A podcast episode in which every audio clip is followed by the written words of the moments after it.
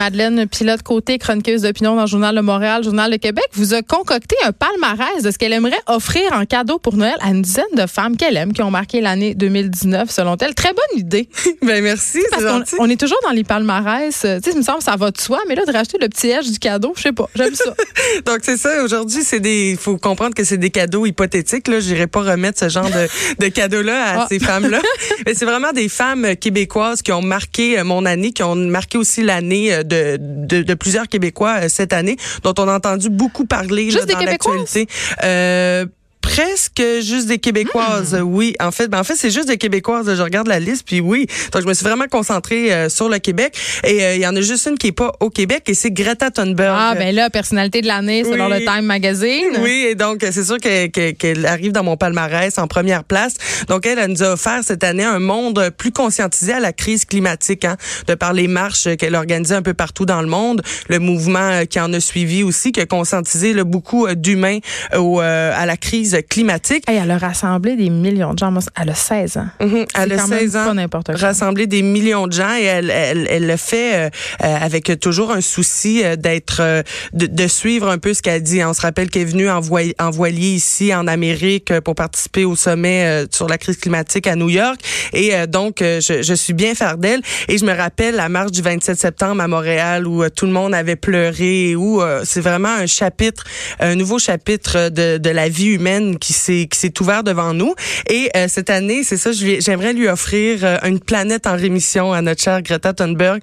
Euh, je veux lui offrir une humanité qui se bat pour son avenir. Je veux aussi lui offrir des millions d'encouragements pour contrebalancer les commentaires haineux qu'elle a reçus cette année. Mais elle nous a fourni plusieurs, euh, plus- beaucoup de matière pour des chroniqueurs cette année. Oui, Greta. beaucoup de matière et pauvre euh, jeune femme, j'ai j'ai trouvé ça complètement dommage qu'on s'attaque Ouais. à une, une jeune femme de, de 16 ans de, de manière si agressive. Et donc, euh, ce que je lui souhaite euh, cette année, c'est une planète sur laquelle elle et ses enfants, si elle en a, hein, parce qu'elle a bien le choix, euh, pourront respirer sans masque à gaz. c'est ça qu'on dit. si on suit sa logique, euh, je pense pas qu'elle va avoir d'enfants.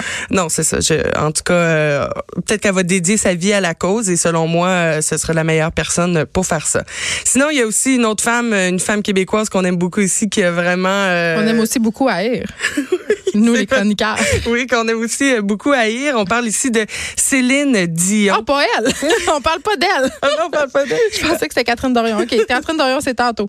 Oui, excusez. Céline. Oui, donc Céline Dion euh, qui, qui a été euh, un peu euh, varlopée euh, cette année. Hein. On a parlé beaucoup d'elle, De son look. de son look. Moi, je trouve que cette année, elle nous a offert un je m'en foutisme légendaire, euh, notre chère Céline, là, suite à, à la mort euh, de, de son mari, que, que comme vécu, euh, qui vit pour la première fois sa vie de femme dans la cinquantaine. Elle a l'air libérée. libérée et qui ose, tu sais. Et pourquoi je pense que que- que- que- qu'elle devrait figurer dans mon palmarès et dans mon palmarès, c'est pourquoi elle, lui, elle figure. C'est parce qu'à 51 ans, Céline, elle ose. Elle est de plus en plus elle-même, puis je trouve ça vraiment inspirant. Puis il y a rien de plus beau qu'une femme épanouie qui s'assume. Et c'est des beaux modèles à voir pour des jeunes femmes, euh, pour une jeune femme comme moi, de voir une, une femme internationale, avec une carrière internationale reconnue mondialement, qui s'assume de, de, de cette façon-là. Et donc, euh, je veux lui offrir des remerciements pour euh, donner un modèle de femme épanouie à des jeunes femmes comme moi. Puis en plus, elle a osé s'afficher avec un jeune danseur. Oui, aussi. Bon, ouais. Pépé, hein, on le sait, Pépé. il, il est pas dans, dans notre équipe. À nous, si on est des femmes hétéros, il est dans l'autre équipe. Mhm. Mais euh, Mais c'est son c'est son, son on meilleur le sait ami. pas en même temps. On le sait pas, Ça- puis on les gens l'ont euh, beaucoup critiqué d'avoir une relation avec un jeune homme comme ça, ce que je trouve absolument scandaleux, parce qu'on sait que l'inverse, ça suscite pas euh, l'ire et l'opprobre. Non, exactement. Donc, elle a été, euh, elle a eu beaucoup de commentaires haineux euh, cette année, euh, Céline Dion. Donc, on l'encourage à poursuivre. Puis, elle nous a offert euh, Ah, son euh, album. durant l'automne, c'est ça, un album.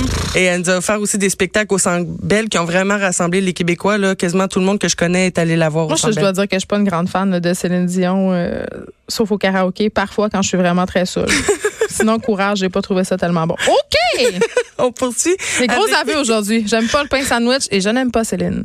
On poursuit avec Sophie Desraspes qui nous a offert un des meilleurs films québécois de la décennie, selon moi, hein, qui est sorti le 8 novembre 2019. On parle d'Antigone, qui est encore dans les salles. Donc, je vous invite à aller euh, le voir dans le temps des fêtes si c'est pas déjà fait. Donc, ça raconte l'histoire d'une jeune immigrée qui répond à la justice des hommes par la justice de son cœur. C'est comme Antigone rencontre l'échappée. Oui, c'est vrai.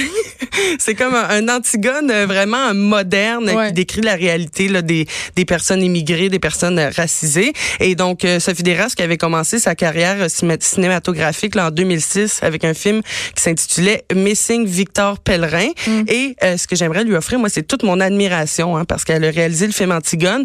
Et je lui donne toute mon admiration parce que j'aurais aimé qu'on parle plus d'elle. Et je me demande que si elle avait été un homme, est-ce qu'on aurait plus parlé d'elle, plus parlé de son film? Ah, je vais pas être plate, Madeleine, mais on l'a invitée ici, puis ça a été compliqué. Ah ouais? Je pense pas que c'est une fille qui adore les médias. Je, vais, dire ça, je vais dire ça de même. Peut-être, c'est peut-être qui explique pourquoi on l'a pas vu beaucoup, parce qu'il faut se rappeler là, qu'elle qu'elle est en liste pour peut-être être en nomination pour le meilleur film étranger au 92e Oscar. Mais ça a été quand même couvert largement par les médias. On en a parlé. Là. Écoute, on est tellement chauvin quand on a l'occasion de briller à l'étranger, on se gêne pas puis on fait bien. On est fiers. Oui, on est très fiers et très bon film. Je vous conseille d'aller le voir et c'est une jeune réalisatrice à surveiller, Sophie Deraspe, pour l'année 2020. Aussi, euh, j'aimerais faire une mention spéciale dans mon palmarès à Vanessa Destinée et Dalila Awada. Ex-effrontée, mais toujours effrontée dans mon cœur. Oui. Ex-effronté, hein, Vanessa Destinée, qui co-animait avec toi les effrontés auparavant et qui nous ont offert cette année un balado qui s'intitule Pigment fort. c'est tellement bon, là. J'adore ça. tellement bon, ce balado-là. Je vous conseille absolument de l'écouter. On devrait faire écouter ça aux jeunes dans les écoles. Ma fille l'écoute. Oui, ben c'est un très bon euh, podcast pour les jeunes, mais pour tout le monde aussi, parce que ça décrit les, les réalités de différentes cultures et ça va, euh, va aborder les enjeux des personnes racisées. Par exemple, la violence conjugale dans d'autres cultures. Ça, c'est intéressant parce que c'est un épisode qui est sorti en même temps qu'on avait toutes sortes de meurtres conjugaux, de, meurtres aussi familiaux. Puis notre première tendance, souvent, c'est de faire des amalgames un peu douteux. Puis cet épisode-là, ça explique tellement d'une façon claire, ça vulgarise bien la raison pour laquelle on peut pas dire que la violence conjugale c'est culturel. Mm-hmm. Puis c'est ça donc ces, ces, ces femmes là, donc Vanessa Destiné et Dalila Wada vont vraiment euh, ces deux femmes racisées qui vont prendre le point de vue des personnes racisées pour justement expliquer des enjeux, défendre des points. Donc on va parler aussi par exemple comment parler de racisme à un blanc, les réalités des personnes adoptées, etc. Donc grâce à votre podcast Vanessa Dalia. C'est pas lourd. Non, c'est pas lourd, c'est fait dans la dans la bonne humeur, euh, dans la joie et euh, ça fait du bien d'entendre le point de vue des personnes racisées. Donc merci les filles pour vos discussions franches qui font grandir les gens. Très important en 2020, écoutez ça absolument. Qu'est-ce que tu leur donnes en cadeau? Euh, Qu'est-ce que je leur donne en cadeau? Eh bien, je leur donne j'aimerais leur offrir une longue carrière puis la plus grande des tribunes pour continuer à détruire les, préjugés. Les Très Bon. Euh, sinon, on poursuit avec Valérie Plante, qui cette année nous a offert plusieurs investissements pour la ville de Montréal. Donc, elle a quand même fait euh, des bonnes choses. On parle de 460 millions dans les rues de Montréal, 217 millions dans les infrastructures de l'eau, plus de pistes cyclables, des commerçants moins taxés, meilleur accès à la propriété. C'est sûr que la dette euh, va augmenter, mais on parle d'investissement dans la ville de Montréal et son taux de réalisation de ses promesses, c'est de 83 du jamais vu là, depuis une dizaine d'années. Et ce que j'aimerais lui offrir en cadeau, c'est la ligne rose. Ben, écoute, je, ben oui, qu'est-ce que tu veux? La ligne rose gratuitement qui se fait tout seul, c'est le Père Noël qui donne ça comme ça. Euh, le budget, sans, il est pas trop, euh, on prend pas trop du budget, puis en plus, ben ça permet de se rendre à Montréal Nord beaucoup plus facilement. Juste appuyer dans le budget du troisième. oui, exactement. Sinon, on poursuit euh, dans mon palmarès avec Kate Lessard. Vous connaissez sûrement ce nom-là. Donc, elle, elle nous a offert un accès à la réalité trans. Donc, si vous connaissez. C'est la candidate d'OD? Oui, c'est la candidate d'Occupation Double. Donc, cette année, Occupation Double il y a eu plusieurs candidats, puis on a vraiment mis l'accent sur la diversité euh, ethnique. Donc, euh, il y avait euh, des gens d'Europe de l'Est, il y avait des gens, des personnes noires, il y avait des personnes arabes, et donc il y avait aussi une personne trans. Et cette personne-là, c'est Kate Lessard. Donc, c'était pas dit au début d'Occupation Double, et c'est à sa sortie au début de l'aventure d'Occupation Double qu'elle a révélé là que c'était une une personne trans. Les les les téléspectateurs d'Occupation Double le savaient tout au long de mm-hmm. l'aventure mais c'est vraiment euh, au grand jour qu'elle s'est révélée par rapport euh, aux autres candidats ainsi que que tous les médias là qu'elle a mis beaucoup de commentaires de marde. Hein? Oui, aussi donc euh, vraiment beaucoup de commentaires de, de marde, mais j'ai un petit message pour Kate. On le répète. T'as vraiment beaucoup de courage et t'as vécu beaucoup de souffrance dans ton Abitibi natal quand tu étais un petit garçon. Quelques années plus tard, en 2019, tu resplendis devant des centaines de milliers de téléspectateurs et tu ouvres la confiance la conscience, désolé. Tu as fait énormément pour les jeunes trans et leurs familles. Et ce que j'aimerais te donner, c'est une société dénudée de tabous. Et, et là là. ça va être long, ça va être, compliqué, mais elle, Kate, c'est un agent actif de, de cette lutte-là et fait beaucoup de conférences. Donc, je vous invite à, aller voir ce qu'elle fait. Elle a aussi une chaîne YouTube. Donc, regardez ce qu'elle fait pour contribuer à son cadeau de Noël, qui est d'une société dénuée de, dénudée de tabous. Euh, sinon, j'aimerais une, faire juste une mention spéciale à toutes les femmes syriennes qui viennent de qui viennent de vivre leur première année au Québec. Donc on sait qu'on a accueilli beaucoup de, de, réfugiés. de, réfugiés. syriens là, dans les dernières années.